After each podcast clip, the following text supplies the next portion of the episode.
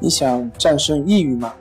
李洪福老师新书《战胜抑郁，教你走出抑郁的方法》，三大疗法，每天一小时，三十天摆脱抑郁，让你全面蜕变。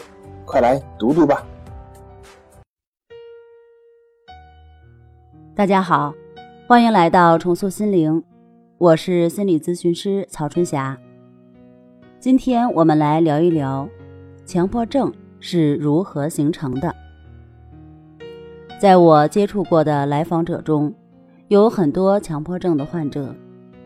经过对他们的观察，我发现，这些患有强迫症的患者，往往对生的欲望过高，对死亡的恐惧过强，把本来非常正常的现象，比如别人的咳嗽、交谈，看作是一种不正常的现象。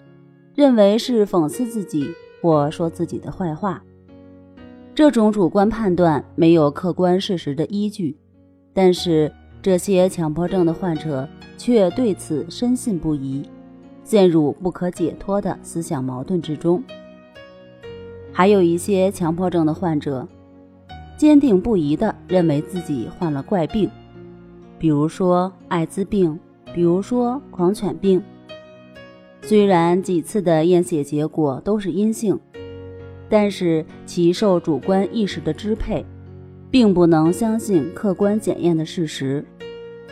当时面对结果可能会让自己安心几天，但是没过多久，心里又开始不安、怀疑，然后反复的去医院检查。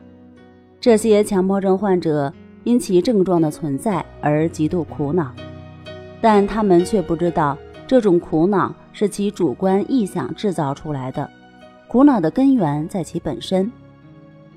森田疗法的创始人森田正马先生认为，人的精神活动有一种对应和调节的现象，这种现象类似人体中作用相反、彼此制约、相互调节的拮抗机的作用，因此被称为精神拮抗作用。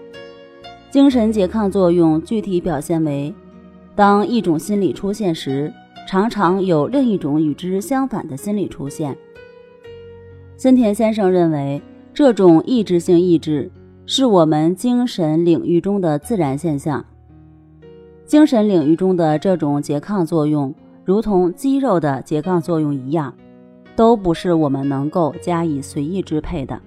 而强迫症患者的各种苦恼。也是由欲望和意志之间拮抗作用增强所引起的。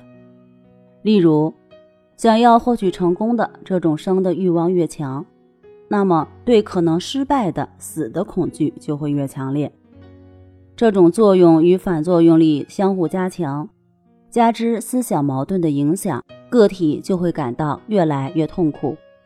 所谓思想矛盾，是我对“但愿如此”。必须这样的思想欲望和现实情况所预计的结果相反，因此发生矛盾。所以说，造成神经症的根本原因在于想以主观愿望控制客观现实而引起的精神拮抗作用的加强。好了，关于强迫症是如何形成的，今天我们就分享到这儿。本节目由重塑心灵心理康复中心制作播出。那我们下期节目再见。